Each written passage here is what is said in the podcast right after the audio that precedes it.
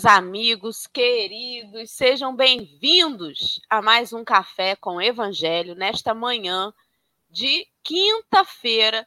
Hoje é dia 5 de outubro, nós estamos aqui juntinhos, começando mais um café. Dia de quinta-feira é dia de acessibilidade no Café com Evangelho, né? Então, já queremos agradecer aí a Verônica pela sua contribuição e dizer aos amigos surdos que eles são muito bem-vindos, venham sempre. E antes da gente passar aí para cumprimentar, né, todo mundo, eu quero da, deixar um abraço para todos vocês do chat que já chegaram e estão aí contribuindo também com as vibrações, com as energias, e fazer uma pausa aqui no chat para fazer a nossa audiodescrição, que esse momento a gente abraça todo mundo, abraça o ouvinte, abraça o surdo, abraça o chat, e agora os nossos amigos que não veem a tela, mas que ouvem né, a voz. Então, a gente vai fazer aí a audiodescrição para contemplá-los também. Estamos numa tela principal retangular, divididos em quatro retângulos dentro desta tela principal, dois acima e dois abaixo. No canto superior esquerdo, acima do primeiro retângulo, tem uma tarja rosa de letras pretas escrito Café com Evangelho. Eu estou neste retângulo, sou a Dora, sou uma mulher branca, de cabelos castanhos, é, com mechas loiras. Ele está liso, passando da altura do ombro, e estou vestindo uma camisa branca. O fundo da minha tela é, tem uma cadeira preta onde eu estou sentada uma parede cinza à esquerda, com um armário embaixo, e à direita, uma parede branca, com uma bancada branca e um pedacinho de um violão pendurado. Ao meu lado, no canto superior direito, está a nossa intérprete de Libras, que é a Verônica. A Verônica é uma mulher morena ela tem os cabelos castanhos, eles são levemente encaracolados. Ela está usando um headphone preto, veste uma camisa preta e o fundo da tela da Verônica é uma parede de cor acinzentada. Abaixo de nós, no canto inferior esquerdo, está Alessandra, que é uma mulher branca de cabelos grisalhos. Ele está meio preso na parte superior para trás ele bate ali na altura do ombro. Alessandra está usando um óculos de grau de armação redonda com a ponta mais fininha. Ela, ela está usando também um brinco penduradinho ali em formato de coração e veste uma camisa estampada com a cor principal verde ao fundo. A parede dela ao fundo é uma parede branca. E ao lado da Alessandra, no canto inferior direito, está o nosso convidado de hoje, que é o Walter. O Walter é um homem branco, de cabelos brancos também, bem curtinhos. Ele usa um óculos de grau de armação retangular, levemente arredondada as bordas, mas é retangular. Ele está vestindo uma camisa cinza com uma lista, uma lista na horizontal bem em cima do peito nas cores branca e azul, e a gola polo da camisa azul também. O fundo da tela do Walter, à esquerda, é uma parede de tijolinhos vermelhos e à direita, uma parede branca com um pedacinho de uma janela aparecendo. No cantinho, perto do Walter, fazendo parte do layout da nossa tela, está um desenho de Jesus que está sorrindo para a tela. À frente dele aparece um pedaço de uma xícara branca enorme de café. E rola agora um banner abaixo da tela que, no momento, convida os companheiros para curtir, compartilhar e se inscrever nos canais a fim de divulgar a doutrina espírita. Agora sim, muito bom dia, Verônica. Eu não reparei se Verônica é, fez a, a, datilologia do meu nome ou se fez o, o meu sinalzinho. Que agora eu tenho sinal também, ó lá. Muito bem. Então, bom dia, Vê. Bom dia para nossa amiga Alessandra, que está embaixo, querida. Seja bem-vinda. Bom dia, meu povo. A Alessandra, quando fica aqui no chat, aqui por, no, né, com o pessoal aqui na telinha, fica assim, bota ou não bota o comentário para não cobrir ali a xícara de Jesus e não atrapalhar a audiodescrição. Por mais que o nosso cérebro né, memorize, pelo menos o meu memoriza, mas mesmo assim dá uma espalhadinha, né? E fica, bota comentário, tira comentário, bota banner e tira banner. Mas ficou uma curiosidade, esse sinal aqui é porque você sorri muito?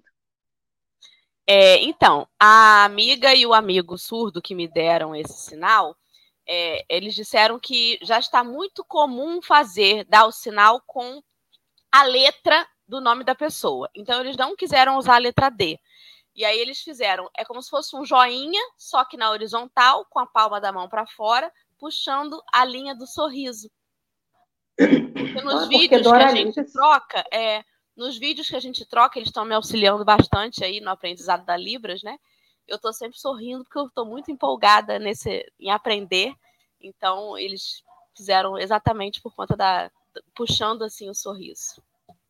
Então, meu povo, só finalizando meu bom dia, né? Doralice é a mulher do Café Evangelho, que sabe do mundo. Então, toda vez que a gente botar a Doralice aí na telinha, a gente bota aquele sorriso largo e estendido além da florzinha, né? Então, já dando boas-vindas aqui ao Valdo, querido, muito obrigada pelo convite de estar aqui conosco hoje. Está presente o pessoal que está no chat, nossos amigos que estão em casa, que nos verão ao vivo, nos verão depois. Quem é o Walter? Faça uma breve é, apresentação, por favor. Bom dia, meu povo. Bom dia, companheiros, turma do café. E eu sou Walter Silva, estou falando aqui, participando do café da cidade de Guapimirim, aqui bem no pezinho da Serra de Teresópolis, e a casa que nós aqui frequentamos é a Fraternidade Espírita João de Deus. É com grande prazer e alegria que a gente, mais uma vez, está aqui para conversar a respeito de temas tão relevantes e necessários aos nossos dias. Muito obrigado. Muito bem. Walter já está aqui, acho que já é pela terceira vez, né, Walter? Terceira né? vez. Graças a Deus, isso aí, muito bem. Então, já está por dentro já, né? Mas vai que alguém não lembra, ou quem é Walter mesmo? Tá aí a apresentação, né? Então, seja bem-vindo, amigo. Muito obrigada mais uma vez. Já colocamos aí no chat para os amigos o link que vai levá-los ao texto de hoje. É o mesmo texto, né, dos últimos dois ou três dias é, o mesmo texto principal, o mesmo link, só que nós estamos dividindo a leitura através dos indicadores organizados aí pelo, pelo site bibliadocaminho.com. Então, você que está acompanhando a gente, hoje nós falaremos é, dos itens 9, 10, 11 e 12 deste texto, né? Se você perdeu os programas anteriores e quiser assistir, no YouTube, depois de 24 horas, já aparece com legenda. Então, os companheiros surdos, por exemplo, que não tiveram acessibilidade ao vivo, nós temos aí para aqueles né, que têm a possibilidade da leitura, já está legendado né, no YouTube. E no Facebook também apresenta legenda. Então, estamos aí hoje, apesar de que, mesmo fazendo parte de um texto que vai dando continuação, a gente percebe como que também é possível assistir é, isoladamente, né? Porque as reflexões elas são pontuais dentro daquele trechinho que a gente está lendo. Então, não tem nenhum problema também se você chegou hoje aí, não, não desanima, não. Continua assistindo, que vai dar bom. Então, meus amigos, antes da gente partir para a leitura, vou pedir a Alessandra para fazer a nossa prece, por favor, inicial. Vamos, com certeza. Vamos para a nossa prece. Eu estou aqui com vocês, eu dei uma travadinha. Estou aqui? Então tá bom. Então vamos lá, meus amigos queridos. A gente sempre diz que a gente vai harmonizar quando faz a prece, como se a gente não tivesse harmonizado quando a gente chega aqui no café. Senhor, o que vale a intenção do nosso coração? O que vale o nosso coração querer encontrar outros corações que aqui estão corações que não estão perto fisicamente, mas que com certeza estão perto espiritualmente. E emanados nessa energia, Senhor Jesus, vibramos aqui hoje, neste momento, por este café, por cada pessoa que está aqui, por cada amigo que não pôde chegar aqui e por cada pessoa que não conhecemos, mas que muito necessita. que esse, esse discurso, essa oração que Estevão proclama para todos aquela que vão até ali naquele tempo para ouvi-lo, chegue até o nosso coração, que também possamos orar junto com Estevão, ouvir Estevão, mesmo que a gente tenha essa distância todinha do momento que ele falou até agora, mas que possamos sentir essa energia que vibrou através dele chegou a tantos corações e que também chegue até o nosso. Abençoe nosso dia, a nossa manhã e nos permita iniciar mais um Café com o Evangelho no seu nome, na sua luz e contando com a sua presença conosco. Que assim seja. Então, vamos lá. Agora eu vou organizar a tela aqui para que possa ficar o texto e a nossa intérprete. Espera aí. Aí, muito bem. Temos agora à esquerda, num quadrado maior, a Verônica, com é, a possibilidade aí da, da, tradução em Libras, e à direita, é, o nosso texto numa tela menorzinha, de fundo rosa, com letras pretas. Walter, a gente consegue te ouvir, tá? Então você pode fazer a leitura e depois que terminar, a gente volta para a configuração anterior. Bom, vamos lá então é, dar início, só para dar uma pequena contextualização. É, como a nossa companheira é, Dora já informou, isso é a continuidade de uma parte do Atos dos Apóstolos contido no capítulo 6, né? E hoje nós vamos estar lendo aqui, a partir de agora, o discurso, a prédica, como queira, né? A pregação de Estevão àquela comunidade, aquelas pessoas que estavam ali lhe acompanhando no momento. E ele inicia sua prédica dizendo o seguinte: Ó Israel, tu que esperaste por tantos séculos, tuas angústias e dolorosas experiências não foram em vão.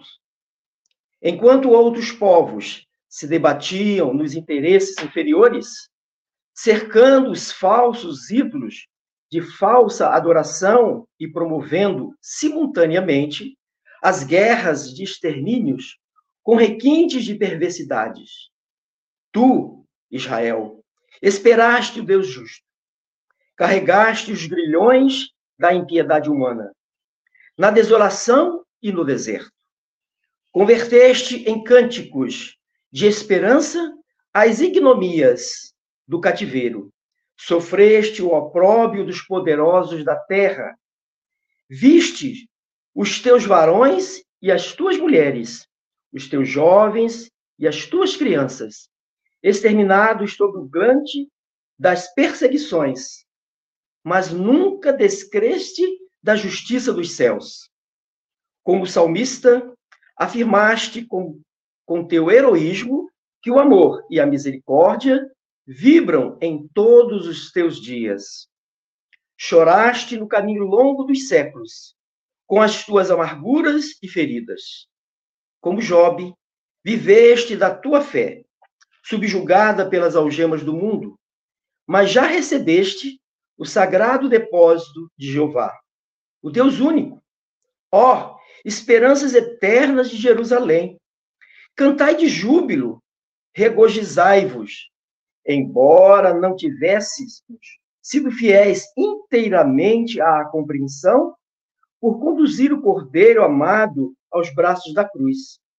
Suas chagas, todavia, nos compraram para o céu, com o alto preço do sacrifício supremo. Isaías o contemplou, vergado ao peso de nossas iniquidades florescendo na aridez dos nossos corações, qual flor do céu, num solo adusto.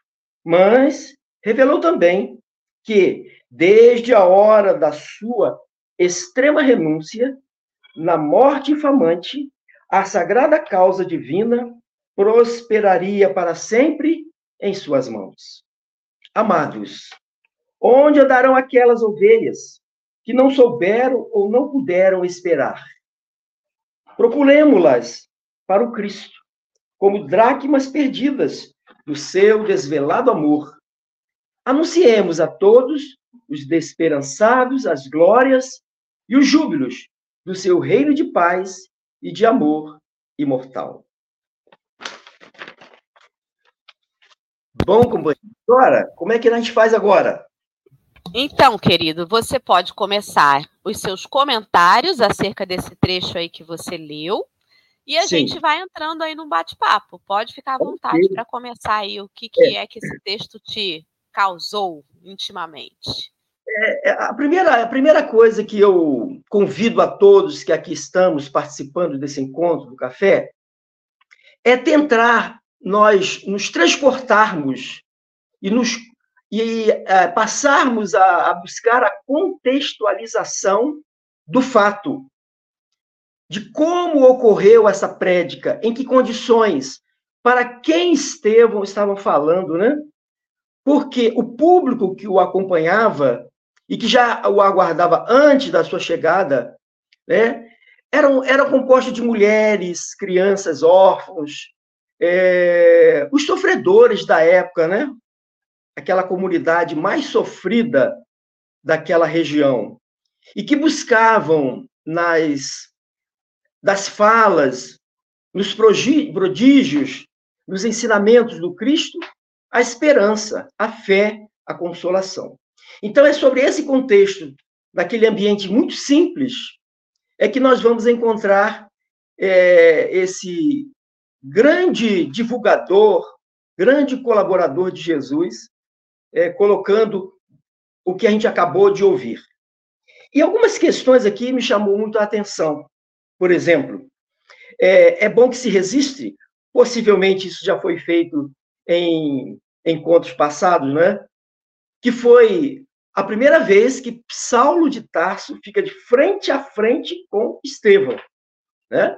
Que ele já tinha ouvido falar, mas sabendo que ele estaria naquele local, naquele momento, ele lá foi com seus pares, né, para confrontar Estevão. Bom, então é dentro desse contexto que ele fala para essas pessoas tudo aquilo que ele havia aprendido, havia é, interiorizado como verdade, como crença absoluta, e ali ele expõe sobre a questão, primeiro, do Deus único, né? Porque, e ele faz referência nesse texto a todo o sofrimento que o povo hebreu já havia sofrido até aquele momento, né? A escravidão, aqueles momentos difíceis no deserto, e faz uma ressalva importante para nós, que apesar de tudo isso, eles nunca perderam a fé, a confiança, né? a esperança, agora renovada em Cristo Jesus, que veio a trazer para nós aquela época, eu digo nós porque, sendo espírito reencarnado, né, Dora? Nós, possivelmente a gente estava naquela. envolvido de, direto ou indiretamente naque, na, com aqueles fatos, né? Então, é, ele fala da gente que ele não, Jesus veio trazer a questão de um novo reino, o reino de Deus, né? Apresentou um pai de misericórdia, de amor, de esperança, de perdão, bem diferente do que nós vamos encontrar no Antigo Testamento, né? E possivelmente são essas diferenças de posição, de apresentação de Deus, que já causou em Saulo uma certa aversão. E o texto mesmo diz que, apesar de Saulo reconhecer é, a, a, as atitudes piedosas, a, tudo aquilo que era feito na direção daquele povo sofrido, ele não coadunava com aquele pensamento, porque na, na, na interpretação dele, do doutor da lei, Saulo, é, aquelas palavras contradiziam aquilo que Moisés tinha dito, havia expresso como verdade absoluta.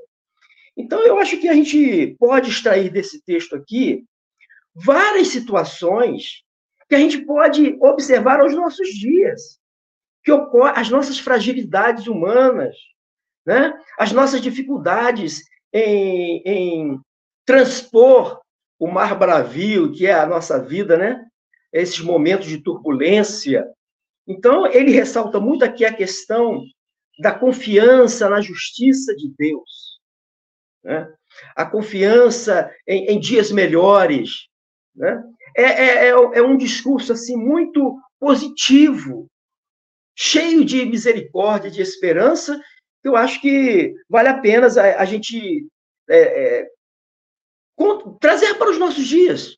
Porque hoje a gente vive muito disso aqui. Não é muito diferente hoje, não é?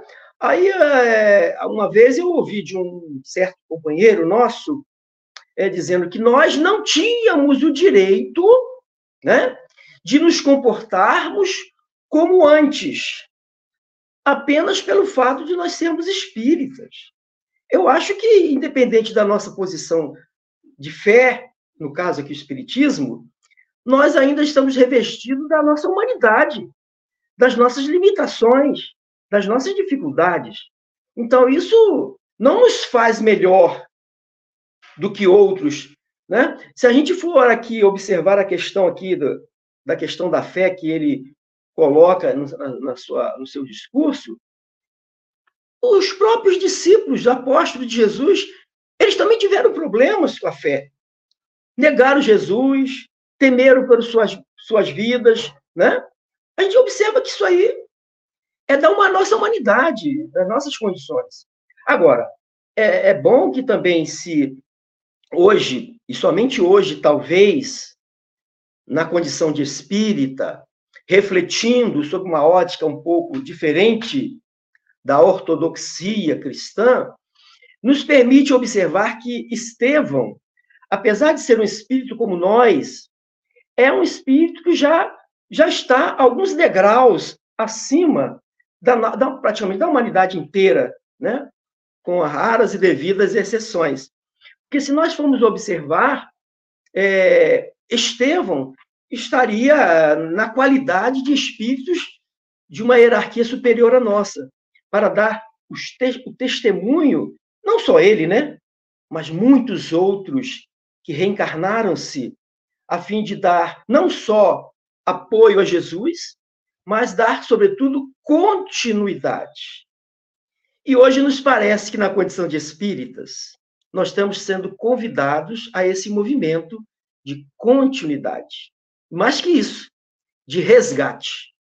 Porque a proposta espírita é resgatar o cristianismo de forma rediviva, né? redivivo, para a gente poder é, trazer para o cenário atual aquela vibração, aquela confiança, aquele trabalho de edificação do reino de Deus na terra.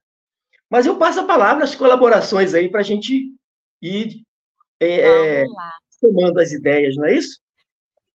Walter, a cabeça chega fervilha, né? Porque a gente vai lendo, vai pensando, vai ouvindo, e você falou muito interessante de de a gente trazer para o hoje, né? E você comentou dos espíritas, de nós estarmos aqui tentando reviver o cristianismo, entender esse cristianismo para praticar. Essa essa fala de Estevão, né, essa que eu até comentei antes do café começar, parece até uma oração, certamente ele estava muito inspirado, né, muito bonito o texto ele, ele me remete ao seguinte: ele começa ali nesse item 9 dizendo da história né, daquele povo. O Walter já pontuou isso também, né? Uma história de lutas que aquele povo teve, né? E aí ele falava é, justamente sobre isso. Olha quantas coisas vocês já passaram, a desolação, o deserto, né? E mesmo assim vocês se manteram firmes, mantiveram firmes. Isso me faz pensar na vida de cada um de nós. Cada um de nós teve a sua experiência de enfrentamentos, de dificuldades, de decepções, dependendo da idade do sujeito, um pouco mais, um pouco menos, né? Mas a vida do ser humano é um eterno desafio, né?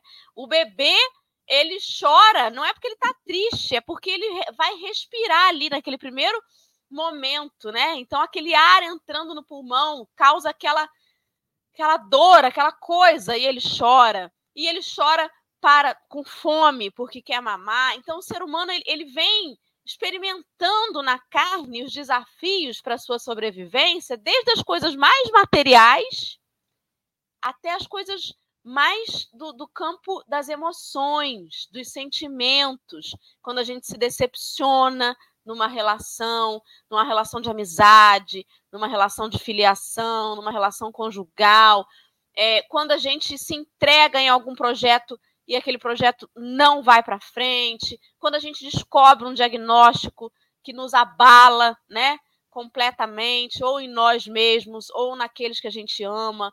Então, a história de uma encarnação não é um, um, é um eterno playground do começo ao fim. É, é, são vários e pequenos desafios, às vezes uns menores, do ônibus que você perdeu, do, do dinheiro que você deixou escapar no bolso, até as coisas mais graves, aquelas que realmente te impactam, né? aquelas que marcam a sua trajetória. E aí parece-me que Estevão fala assim para cada um de nós, né? Olha onde você está hoje. Olha onde você está hoje, Verônica. O que, que você já passou para chegar até aqui? Olha quanta coisa você atravessou, Vera Generoso, Verinha, né, que está no chat ali, Vera. Olha quanta coisa você já atravessou para chegar até aqui. Sabe? e você se manteve firme. Talvez tenha dado uma, uma vacilada aqui ou ali, mas você está aqui. Você veio ouvir, você veio buscar. Todos os companheiros que estão ouvindo agora o nosso bate-papo vieram buscar. Eu acho que não deve ter ninguém aqui que está ouvindo obrigado, né? Tipo assim, escuta isso aí, Alessandra. Botei para você ouvir, vai ficar aí de castigo ouvindo café com o evangelho. Não, a gente veio até aqui e se a gente veio buscar, entender, estudar, é porque tudo aquilo que a gente passou até aqui nos sustentou algo maior. A gente ainda está buscando, a gente ainda está acreditando, e por isso que a gente está aqui, né? Então, esse texto me, me fala sobre essa esperança, apesar de todas as dificuldades dos companheiros que possam estar nos ouvindo, o, o texto me, me, me chama essa esperança, né? E ele fala uma coisa muito interessante, Walter. Ele cita no item 10 a história de Jó. Isso. Ele fala como Jó viveste da tua fé. É muito interessante porque a história de Jó, né? Quem não conhecer, tem lá o livro de Jó para entender um pouquinho, né? O Berto Roden é um, um autor espírita que, inclusive, num dos livros dele, ele fala. É, ele tenta entender o sofrimento para a gente não cair sempre naquele lugar comum de que o sofrimento é necessariamente o resgate de algum equívoco que você fez antes. Então, tudo aquilo que você sofre é porque você colou chiclete embaixo da mesa da ceia santa, é porque você jogou pedra na cruz. Não! Ele vem dizer que existem situações desafiadoras que não são necessariamente expiação. Ele chama de sofrimento débito e não, sof... aliás, minto, sofrimento crédito e não sofrimento débito. E ele cita a história de Jó, porque se a gente for lá entender, Jó não era um devedor. Jó estava sendo testado na sua fé. Ele tinha uma vida próspera e aos poucos ele foi perdendo a família, os bens, mas ele se manteve fiel a Deus. E aí, será que Jó estava se sentindo castigado? Meu Deus, o que, que eu fiz na minha encarnação passada? Não.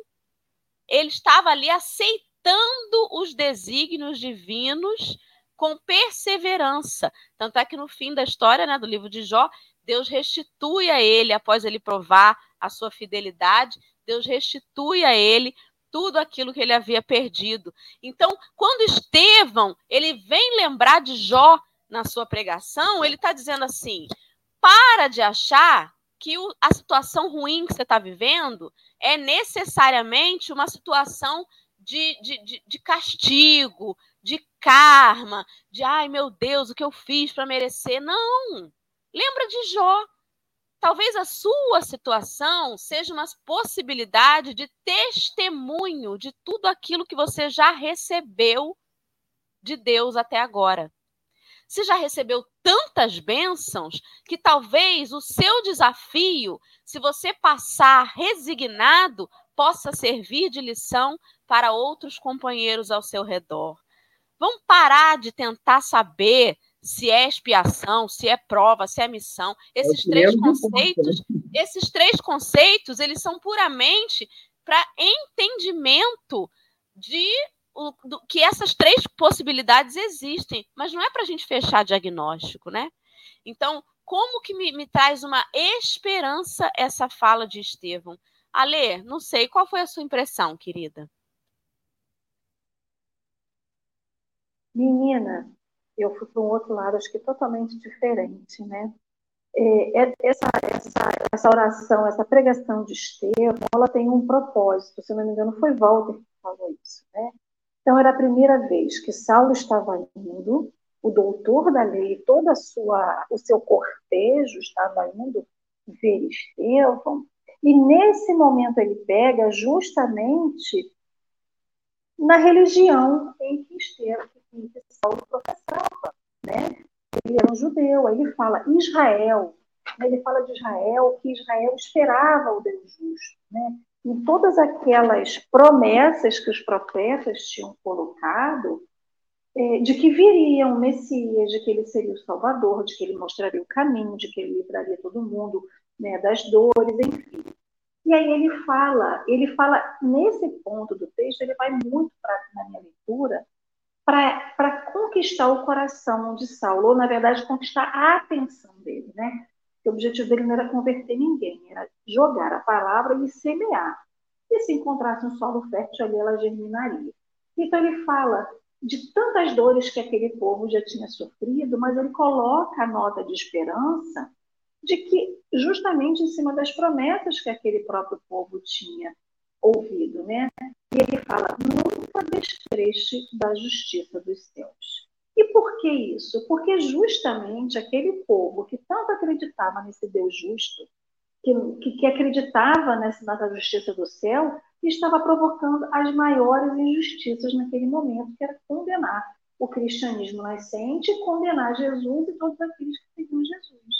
Então, da mesma forma que ele chamava a atenção de dizer assim, olha, eu sei que você está aqui, eu, eu sei o que você acredita, mas acorda para o que você tem.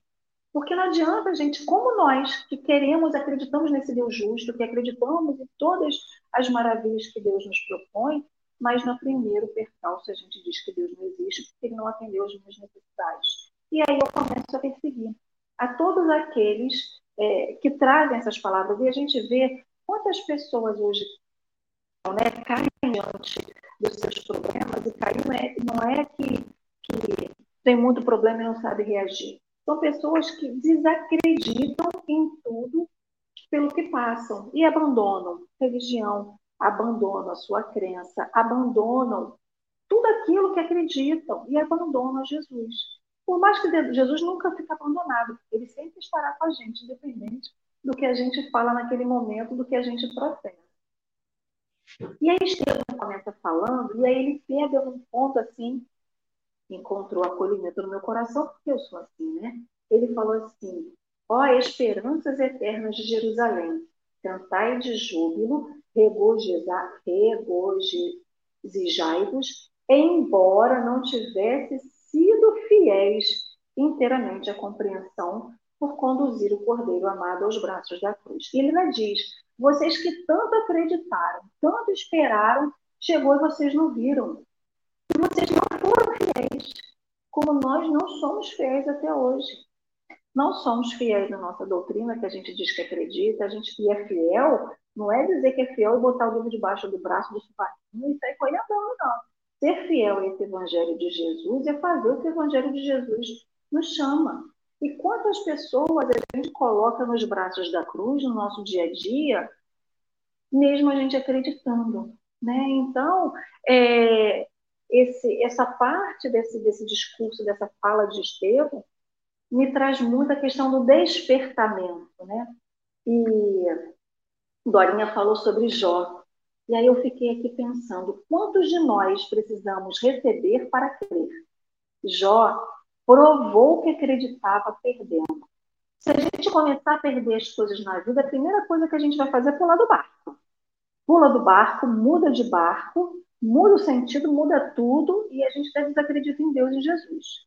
Jó fez o contrário, ele permaneceu com Jesus, apesar de não ter nada e de ir perdendo o que tinha. A gente não. A gente precisa ganhar acreditar. Então, quando e aí isso vem muito ao encontro dessa questão da fidelidade, né? Que Emmanuel, que Estevam coloca aqui, porque a gente só é fiel quando a gente possui.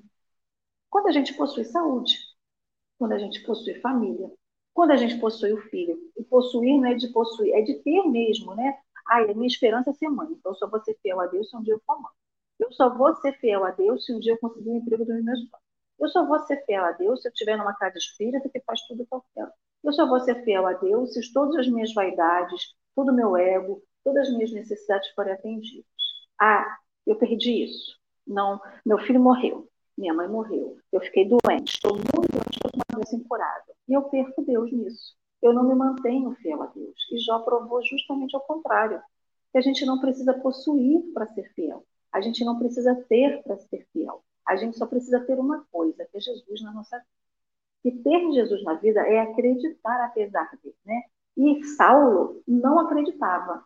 Apesar de tudo que ele tinha, Saulo era o doutor também, conhecia a lei de frente para trás, de, de pós salteado, né? E mesmo assim ele não acreditava naquela promessa. Ele acreditava na promessa do Messias, mas o Messias tinha que vir como? Coberto de ouro, coberto de louros, coberto de, de luxo, coberto de tudo aquilo que Jesus não tinha para ele naquela época. E ele desacreditou. Então, é, a gente fica sempre observando ao nosso redor, a gente entra na casa espírita. Se todo mundo for de chinelo, a gente comentou isso outro dia aqui, né?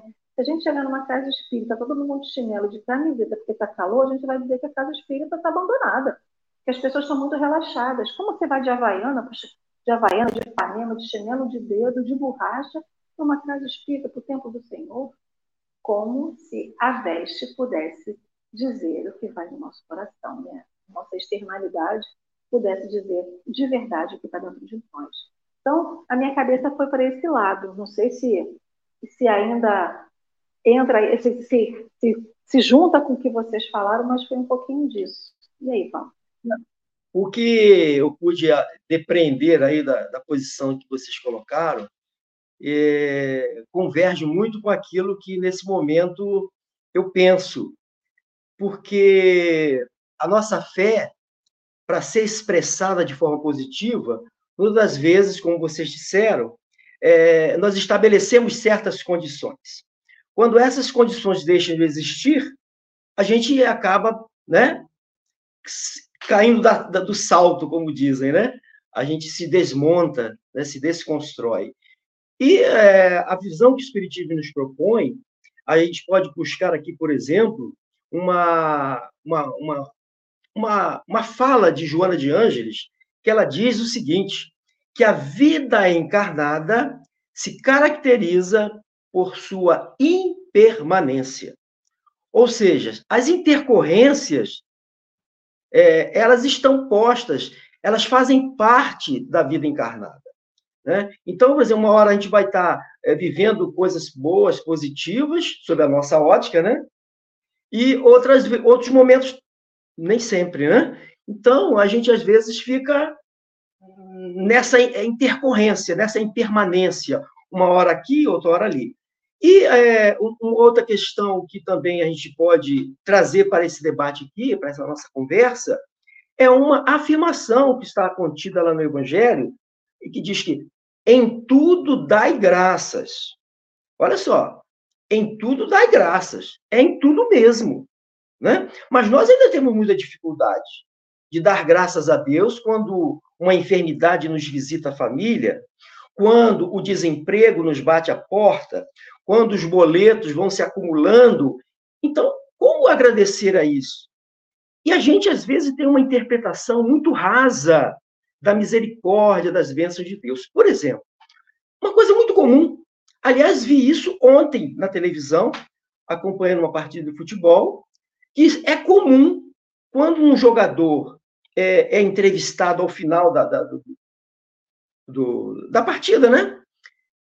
Aí ele fez o gol. Aí dizem: Deus me abençoou e eu fiz o gol. Nós ganhamos.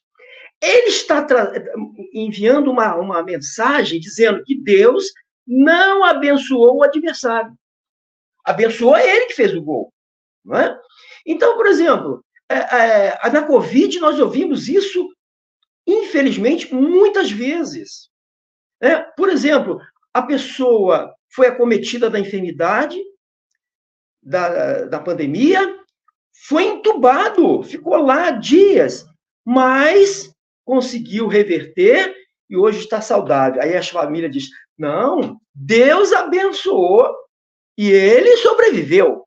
Então, fica no imaginário coletivo que aqueles que não sobreviveram, Deus não, não abençoou. Então, quer dizer, a gente precisa rever certos, certos conceitos, entendeu? Porque é dar, dar graças em tudo. Em tudo.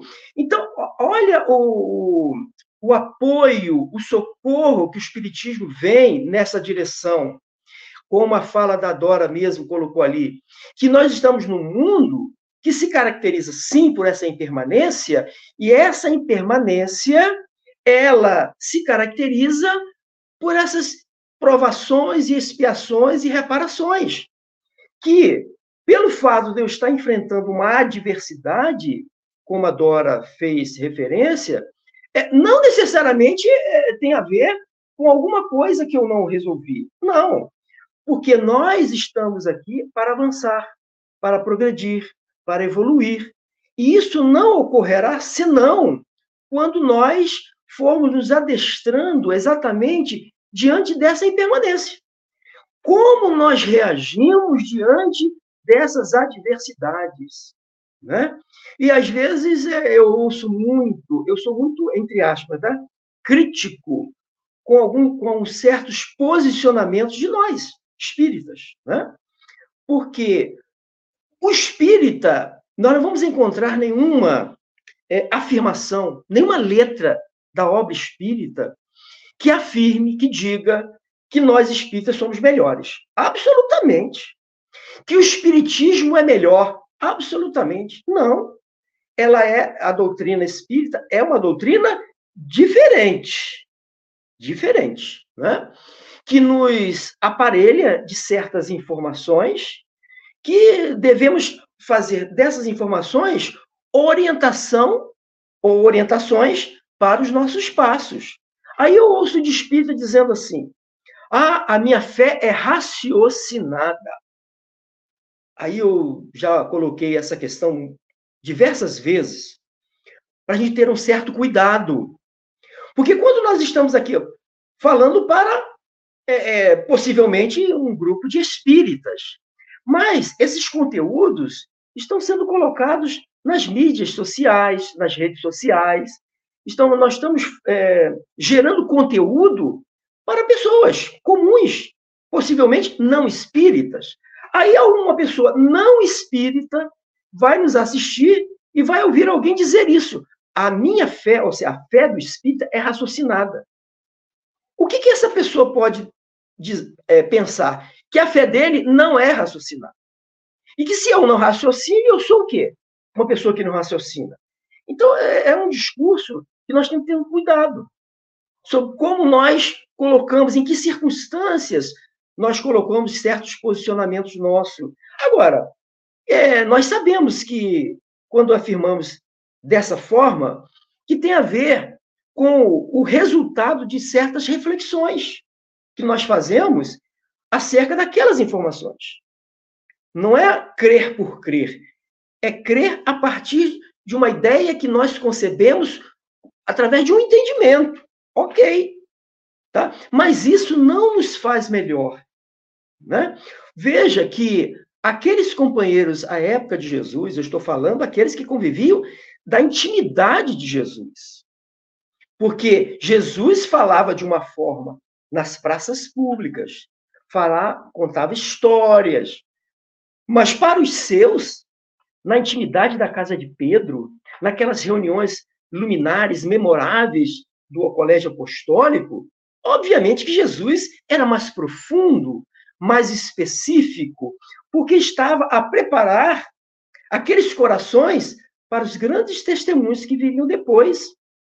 E mesmo esses, mesmo esses, que conheciam de forma mais profunda, que conviviam com aqueles exemplos de forma muito particular, eles também se fragilizaram no momento da crucificação de Jesus. Eles temeram, não é? E não acreditaram. Hum, Tomé foi um desses, né? Que não acreditou naquilo que Jesus tinha dito. Então, a gente vê que não temos nenhum problema. Agora, o problema está em não reconhecer essas fragilidades.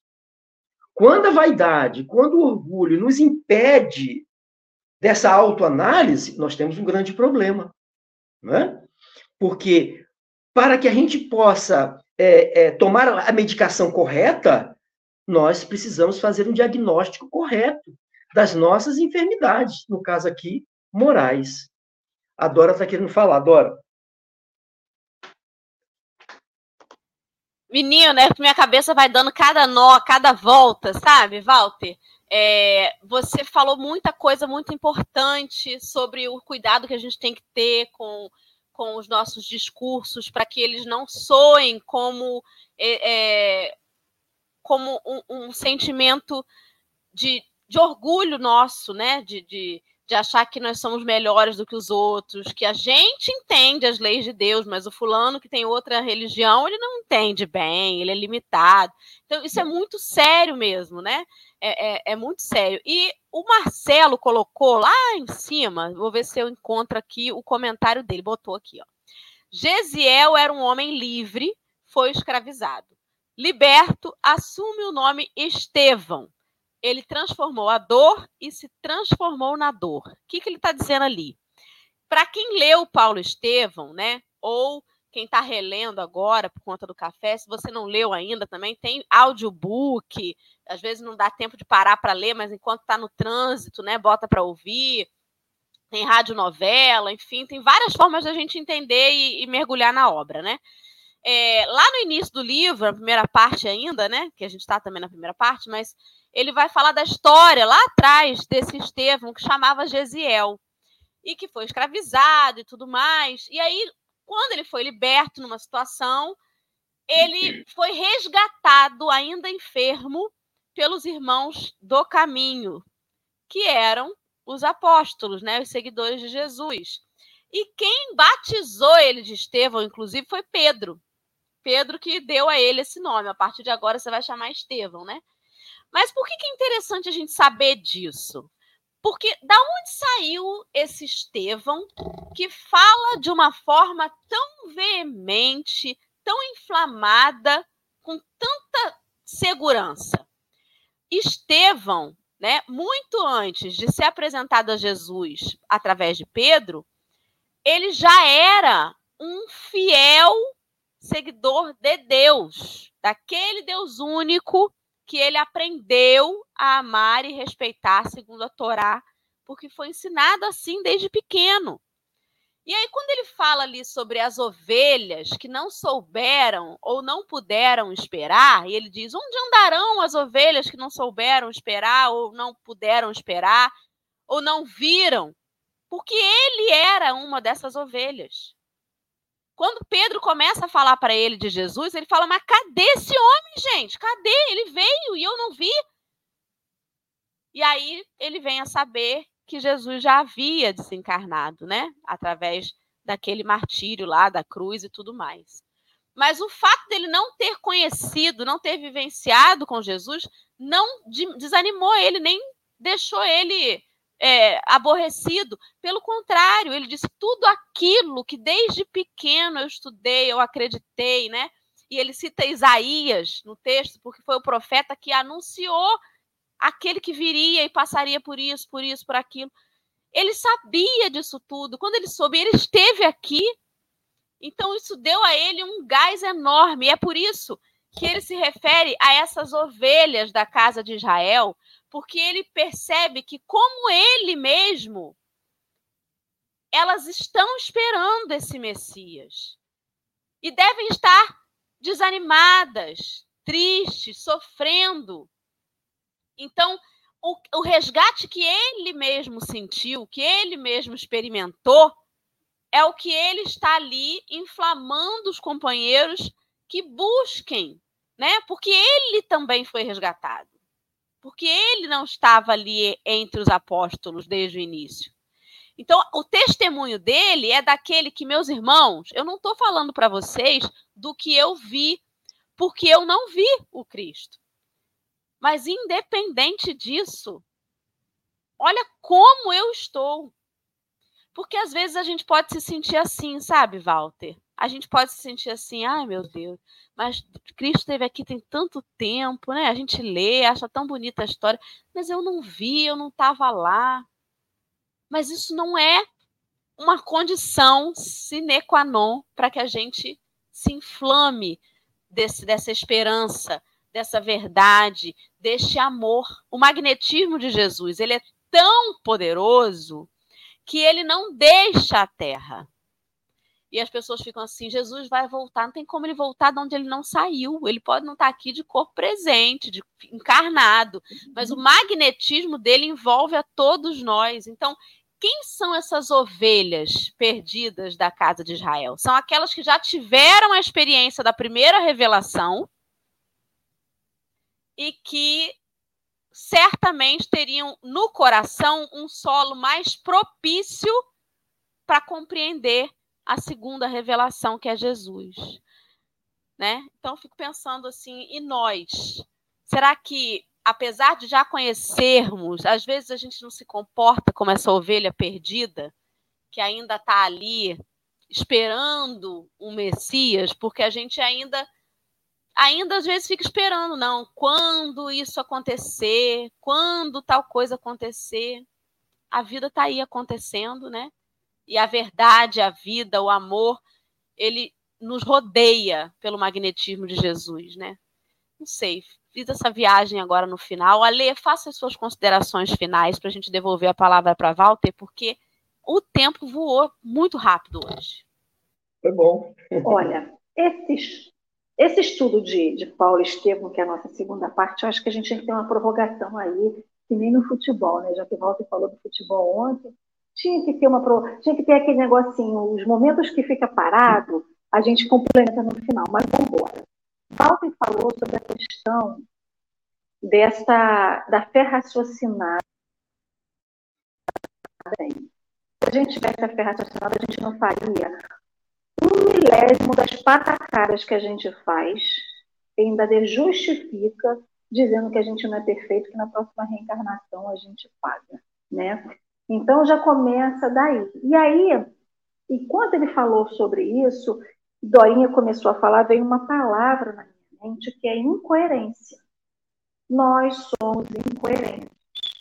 E aí, lá no último parágrafo do que a gente está estudando hoje, Estevão justamente fala sobre essas ovelhas perdidas. Enquanto Dorinha falava das ovelhas perdidas, eu também fiquei com isso reverberando. A gente é incoerente, tão incoerente, que se a gente convive na casa espírita com alguém e essa pessoa some, a gente não liga nem para saber por que ela sumiu. Porque a gente acha que essa ovelha que está perdida, ou que não souberam é, esperar, souber, não souberam, não puderam esperar, são essas pessoas que tiveram o percalço e ficaram lá. Gente, tem tanta coisa que pode nos separar e nos afastar. E aí, essa semana, eu estava com o Marcelo Turra lá no programa da, do SEAC, né, do, do Estudando Espiritismo, e a gente falando de a gente falando de Kardec, é, a gente. Gente, até perdi o, o rumo da história. A mente deu um bug aqui. Mas, enfim, a gente estava falando justamente sobre pessoas. Né? Ah, a pessoa falava sobre que a gente não segue, o espírita não segue a lei de. Gente, Moisés foi a primeira revelação, trouxe uma ordem para aquilo que estava desordenado, estava uma bagunça generalizada.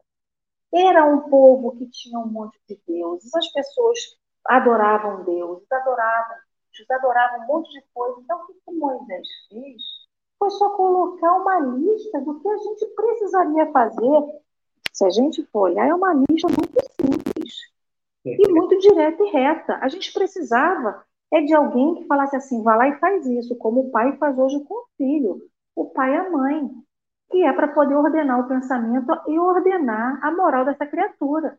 Então Deus fez isso conosco, colocou Moisés, só que Moisés não foi suficiente.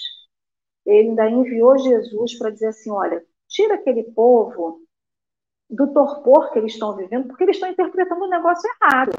Então tira aquela letrinha do, dos mandamentos, né, daquelas ordens, e coloca-as em ação. E aí o texto de ontem dizia: Moisés foi a porta, Jesus é a chave. A gente precisava abrir aquela porta e escancarar aquilo que estava preso para que as pessoas pudessem agir. E aí veio o que a gente acredita ser a terceira revelação, trazendo uma luz. Não é o espiritismo como salvação, mas o espiritismo como é, mais um incremento nessa ordem, né? Gente, mandei Jesus, vocês entenderam por parte e estão precisando entender um pouquinho mais. Então vamos dar uma refrescada na memória e a gente está deixando as nossas ovelhas perdidas para trás porque a gente não entendeu Moisés, não entendeu Jesus e não entendeu mais nada. Não deixar essas pessoas para trás porque elas não puderam se, se, se, se adequar naquele momento é dizer assim: olha, a gente sabe, é, a gente entende as suas dificuldades, mas não é só a dificuldade material, é sobre as pessoas se perderem na sua moral, se perderem naquilo que entendem, naquilo que compreendem. Então, é aquela história de ninguém solta a mão de ninguém, é sobre ninguém soltar a mão de ninguém, independente de quem é essa pessoa. E arrastar essa pessoa junto com, com a gente pelo lado positivo da vida. Pelo lado positivo do que a gente também quer. Se eu quero para mim, porque eu não vou querer para o outro? Então, assim, o que é bom para mim tem que ser bom para o outro. E o que é ruim para mim, eu não posso tacar o outro no ruim. É do tipo, todo mundo vem junto, mas na primeira poça de lama eu taco a sua cara na poça de lama. Não é sobre isso. Então, não deixar essas pessoas para trás é a gente saber o valor que cada um tem, apesar do que ela é nesse momento. Porque todo mundo tem valor, apesar do que a gente é hoje, né? Então, é uma construção. A gente está numa construção e que essa construção tem que ser todo mundo, não pode ser só para os eleitos, porque não há eleitos, como o próprio Walter lembrou. Então, assim, ninguém é salvo de uma doença, ninguém é salvo. O seu time ganha, não é porque você é um eleito, não, é porque o povo jogou mais. O povo se empenhou mais. O outro povo pode talvez não tenha se empenhado, né, se jogou mais no chão. Então, assim, não há eleitos. Todo mundo é povo eleito de Deus quando a gente olha para o outro como um irmão, né? Então, Walter, desculpa aí pelo tempo. Fique então com as suas considerações e a sua prece para nós, agradecendo a você, querido. Eu que agradeço. Nós já estamos no final praticamente, mas para encerrar minha participação aqui, de forma rápida, é, eu tenho ouvido muitas vezes de companheiros nossos dizendo assim: ah, vou deixar para a próxima reencarnação. Meu filho, não deixa não. Não há nenhuma garantia das condições que nós reunimos hoje, agora. Então, o trabalho é para ser feito agora. É por esse é o objetivo de nós estarmos aqui.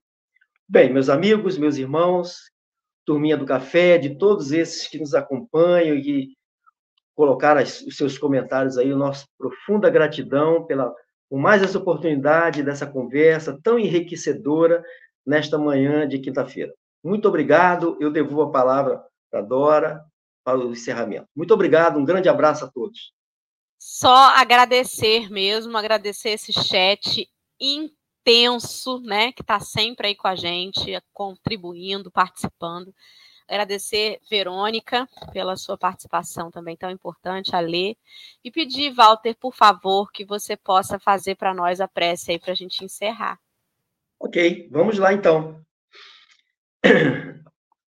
E assim envolvido nessas vibrações desta hora aqui reunidos, quando evocamos a presença, ainda que de forma mental, emocional, as vibrações de Jesus através dos nossos estudos em que lembramos os seus ensinamentos, a presença desse Espírito Estevão, que tanto colaborou na edificação da obra de Jesus na terra, e que hoje aqui reunidos em seu santo nome, Jesus, nós te agradecemos e rogamos ainda por toda a humanidade, por este apoio, por essa sustentação, pela boa inspiração às atitudes do bem, Senhor.